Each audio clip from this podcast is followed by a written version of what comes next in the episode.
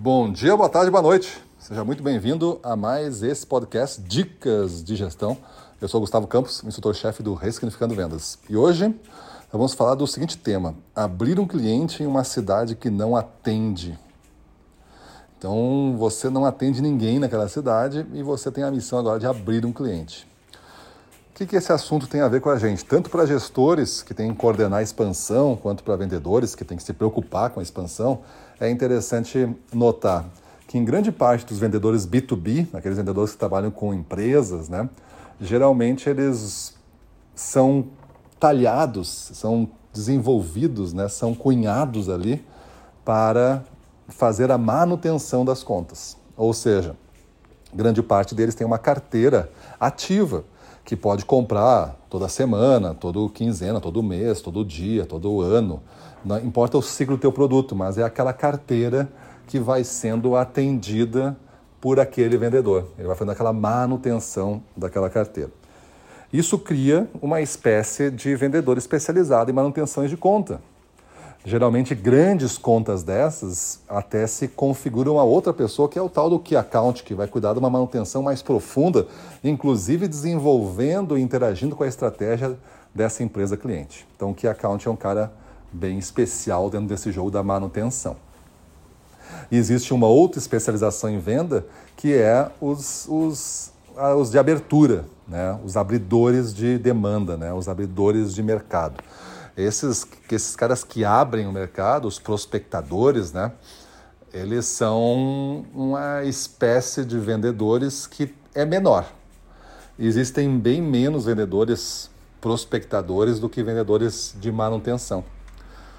É, vendedores prospectadores não têm é, carteira, eles têm uma região, eles têm uma missão, eles têm uma lista, eles têm uma, um interesse de abrir aquele, aquele cliente pela primeira vez, fazendo o melhor negócio possível e depois passar para alguém que vai cuidar da manutenção. Eles não se motivam pela manutenção.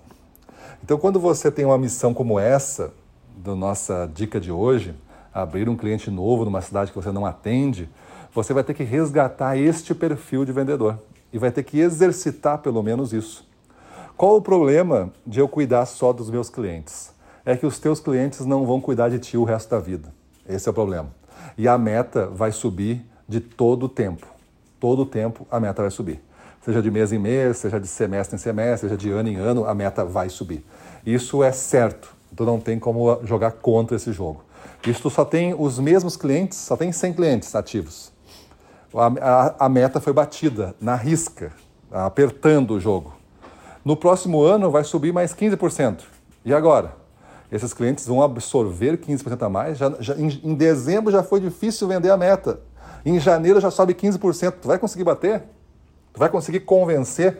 O que, por que, que tu convenceu eles em janeiro e não convenceu em dezembro a, a superar a meta? Então veja que não existe uma lógica possível de resolver isso, a não ser você também, além de crescer na mesma base, você também crescer a sua base de atendimento. Fora isso, vão ter clientes que você vai perder.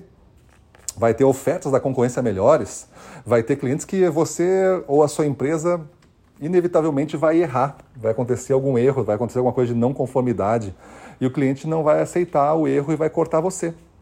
Vai ter cliente que vai quebrar por falta de gestão, por falta de competência. E esses 100 clientes agora são 88. E me falta agora 12 clientes para aqueles 100. E eu vou ter que achar esses 12, porque por 88 eu já não fazia nem aquela meta de, do ano passado. Imagina essa que subiu 15%. Então a prospecção é uma coisa que não pode sair da sua agenda. Tem que estar sempre na sua agenda mensal. Todo mês tem que fazer prospecção. Beleza? Então essa foi uma das práticas, estou comentando aqui né, por cima, uma das práticas que a gente detalha lá no livro Ressignificando Vendas 2. Se você quer saber um pouco mais sobre o livro, entra no nosso Instagram. Entra no nosso Instagram, tem várias pessoas que postam suas fotos ao receber os livros.